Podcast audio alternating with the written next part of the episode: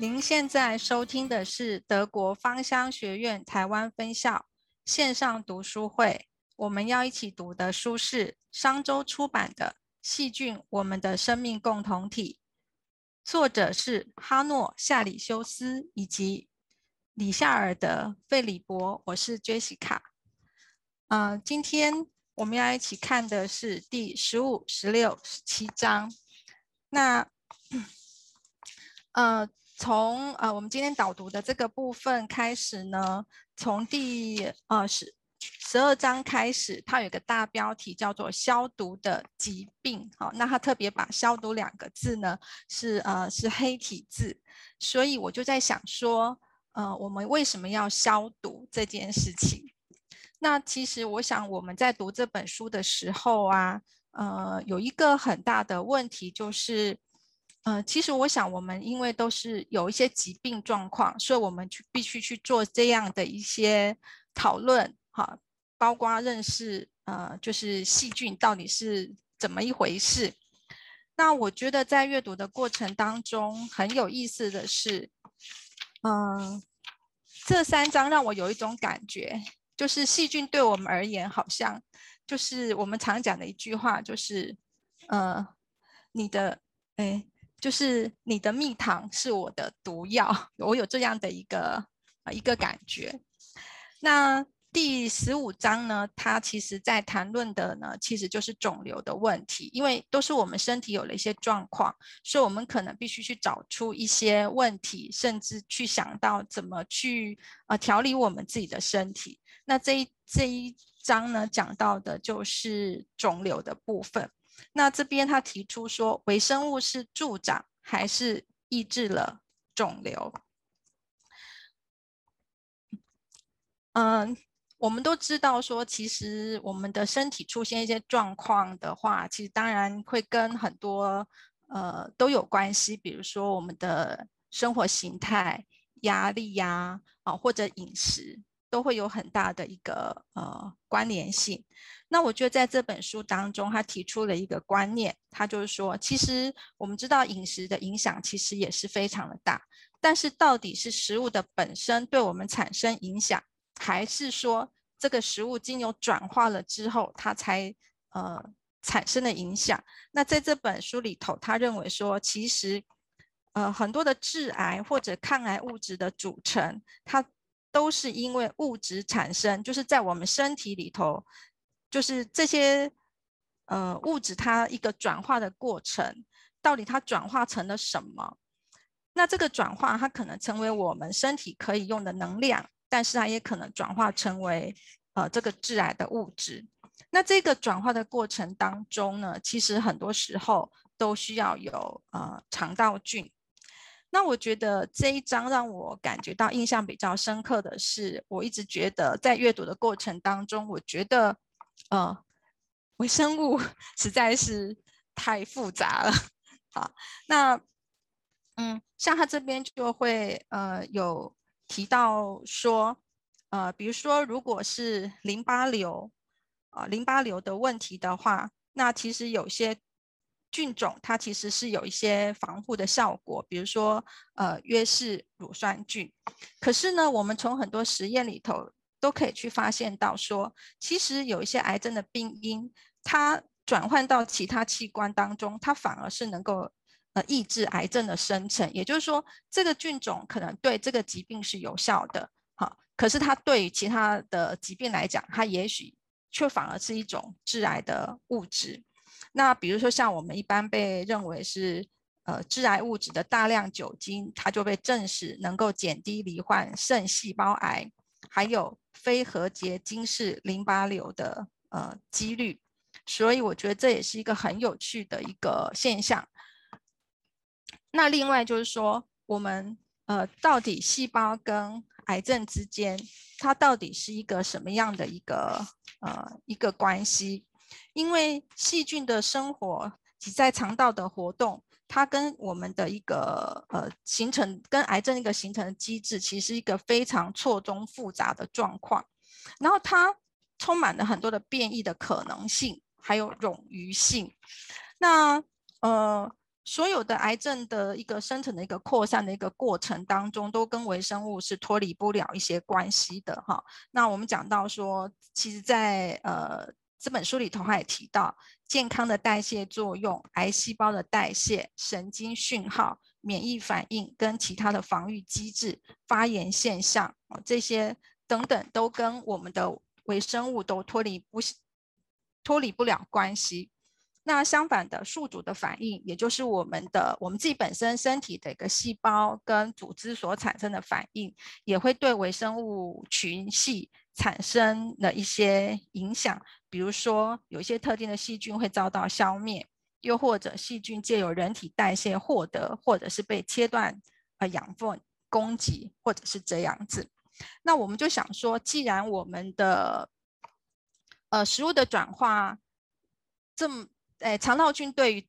转化的这个过程这么重要的话，那到底细菌跟癌症之间它到底是怎么一个回事？那它是搭便车还是是一个涡轮的增压器？就是说，到底它是一个什么样的一个情形？然后我们这边就可以去看到说，其实有一些有一些细菌呢，它可能只是搭了疾病的顺风车，好，然后或者有的它会分泌一些促发炎的物质。或者是它会酸化我们肿瘤周边，导致肿瘤扩张转移，进而助长癌症的这个呃生成啊。所以我们就会发现到说，其实有些细菌它不一定会造成癌细胞的生成，可是它可能在无意间就被呃肿瘤给夹持。那我觉得这样的一个嗯。一个一个研究，其实在这本书里头，我常常看到的一句话就是说，呃，我们不了解它的一个过程。好，所以我在发现我在看这这几篇的时候，我都觉得说，这个呃一个细菌的一个这个生物群菌种，其实实在是一个很复杂的一。个部分，那其实我们的所有的研究，其实大概都是希望能够去解决我们身体的一些症状的一些状况。那这一章提到的呢，它其实讲的呢，就是跟肿肿瘤的关系。那第十六章呢，它其实讲的呢，就是跟心血管疾病的一个关系。我们会发现说，本来肠道的一个。一个菌群，它应该影响的可能只是我们肠道，或者是说帮我们做一些食物的转化。可是没有想到说，其实肠道微生物它的影响是一个很庞大的机制。它的一个呃物制造的物质，它不止影响周边，它还扩及到心脏，它可能导致心肌梗塞，或者是引发呃心脏病。那科学家呢，呃，也透过了一些实验来。呃，就是证实说，那其实比如说像抗生素，它其实是可以降低心血管疾病。那我觉得有一个很有趣的是，呃，这个他说这本书说胚芽乳酸杆菌也能够降低心血管的疾病啊，这个我是第一次听到。然后我想就说，哇，原来一个益生菌它也可以降低心血管。疾病，那它到底是怎么样回事？那为什么抗生素跟呃胚芽乳酸菌都能够降低这个益生菌呢？那其实表示说，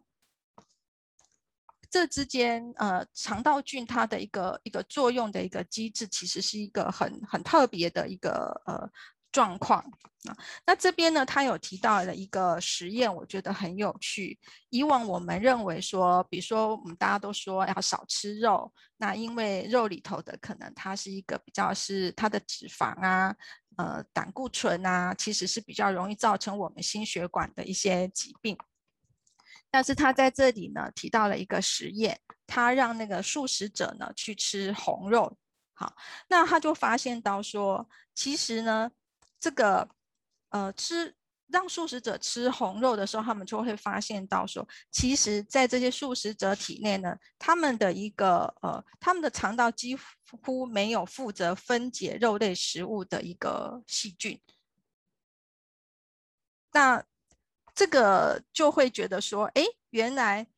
在有呃，在吃肉人的身体里头，它其实是有一些专职代谢肉类食物的共生菌。那这一些共生菌，它其实有可能会触，就是会，就是会呃触发动脉硬化的状况。所以，呃，有时候我们会说啊，这个要少吃一点肉啊。那我们原先都把这个责任可能归咎在胆固醇或者是脂肪上面。那其实原来是里面的一个呃微生物它所产生出来的一个一个状况。那我觉得这个这这些实验也都非常的。呃，就是让我们可以去看到很多不同的面相，或者是一些不同的一些呃东西这样子。那我们就想到说，其实啊，人类体内没有独立的其他的作用存在的一个运作过程，那所有的一切都是相互影响，环环。相扣的，所以在这本书里头，他也提到说，有些运作机制或许在身体的某个部位是有问题的，却可能在另一处发挥保护，甚至对生命至关重要的呃功能。所以我觉得这这个作者他很幽默，他说他说呃这个生理学就犹如晚就犹如至少拥有两具灵魂的浮士德这样子。啊，他是用服饰的来形容，那我觉得我我是把它说成你是你的蜜糖是我的毒药哈，那就是他这边讲到说，由肠道菌代谢生成的物质，虽然会导致心肌梗塞恶化，却可能同时具有预防癌症的一个作用，所以我们就会发现说，其实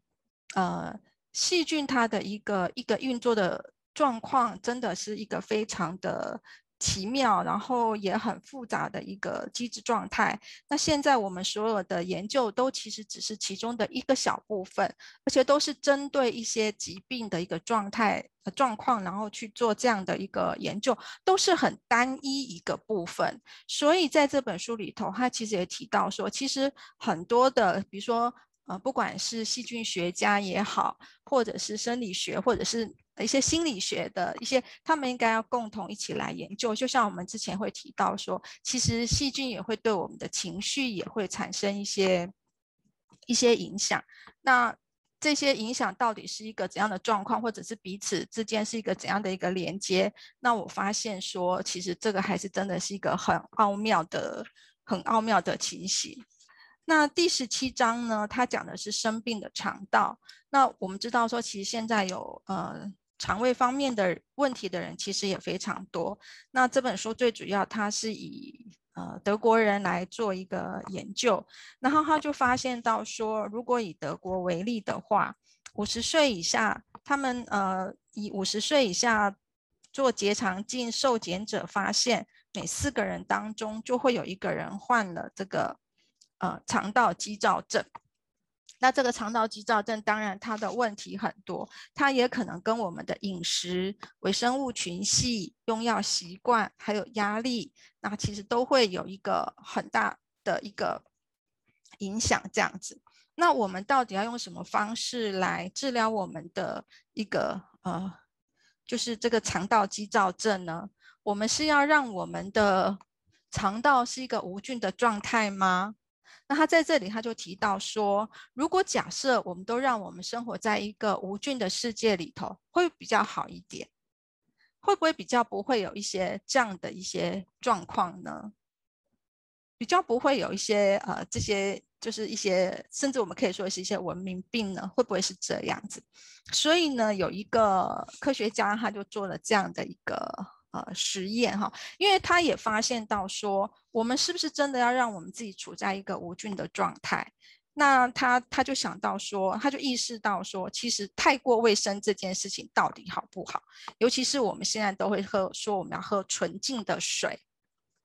哦，就是可能一个没有细菌的水。但是呢，这个科学家他就发现到说，其实我们肠道里头是有一些寄生。虫，它其实一直跟我们人类共同存在的。然后呢，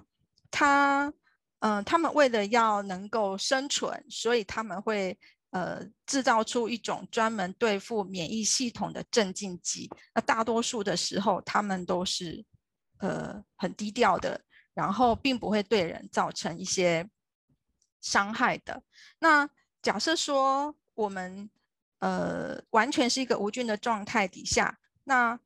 呃，是不是真的是好的？所以这个科学家呢，他就想说，如果说我们让我们的肠道里头它能够比较多有一些呃菌群的一个情形的话，那会不会能够去改善一个具有一个患有呃肠胃疾病的人？所以呢，他就呃做了一个这样的一个实验，就是一个寄生虫疗法。他找到了一个就是罹患溃疡性大肠癌，就是大肠炎多年的人，然后任何的治疗对他都是无效的。然后呢，他们就帮他在他的肠道里头，呃，就是植入了一些呃寄生虫，就是猪鞭虫，然后去来治疗他。哎，就他们就发现到说效果其实挺不错的。但是在这个不错的过程当中，也有一个问题，就是。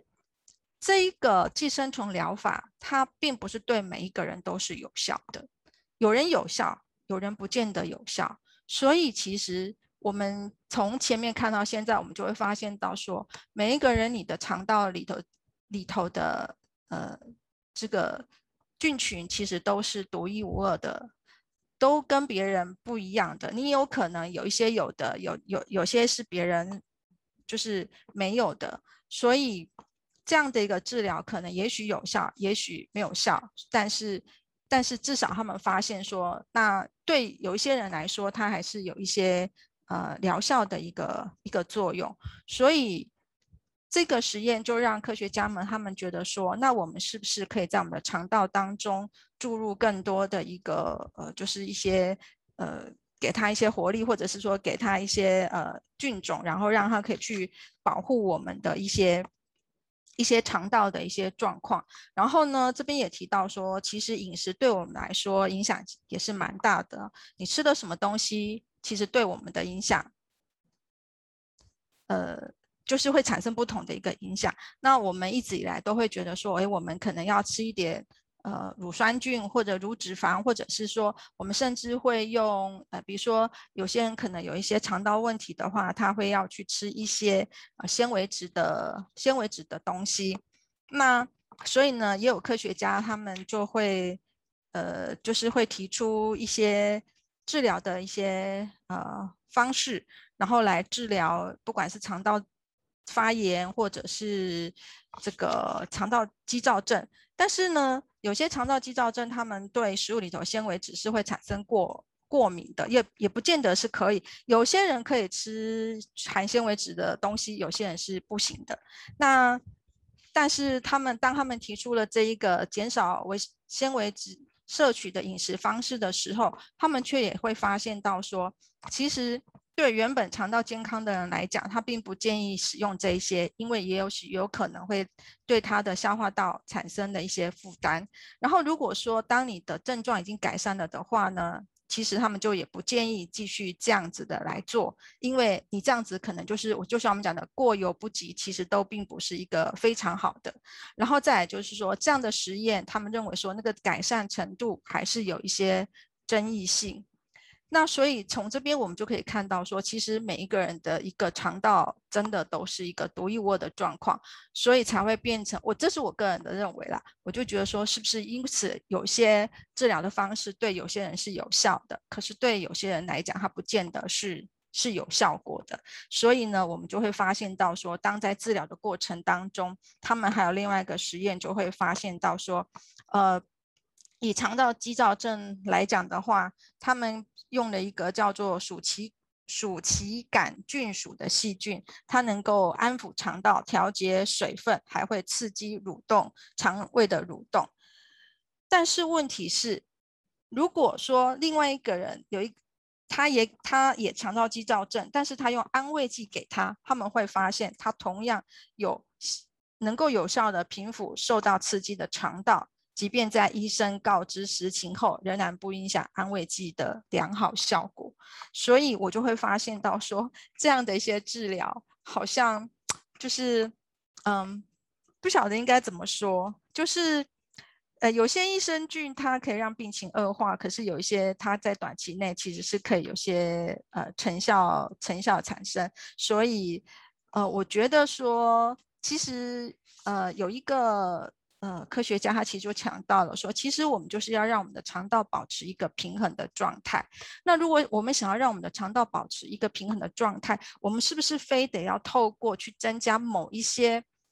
益生菌或某一些东西？像我们现在都会吃很多的保养品，哈，或者是说应该是说呃一些健康食品。我们是不是需要吃到这么多的健康食品？我们有没有什么样的方式？有没有什么样的办法可以让我们来维持我们自己的一个肠道的一个平衡？那我在看这几章的时候，我就想到老师那一天贴到的那个，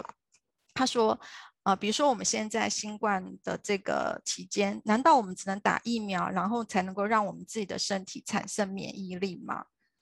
只能透过疫苗吗？那如果我们要维持一个肠道的一个健康的方式，那必须要透过这一些呃这么多的一个实这这么多的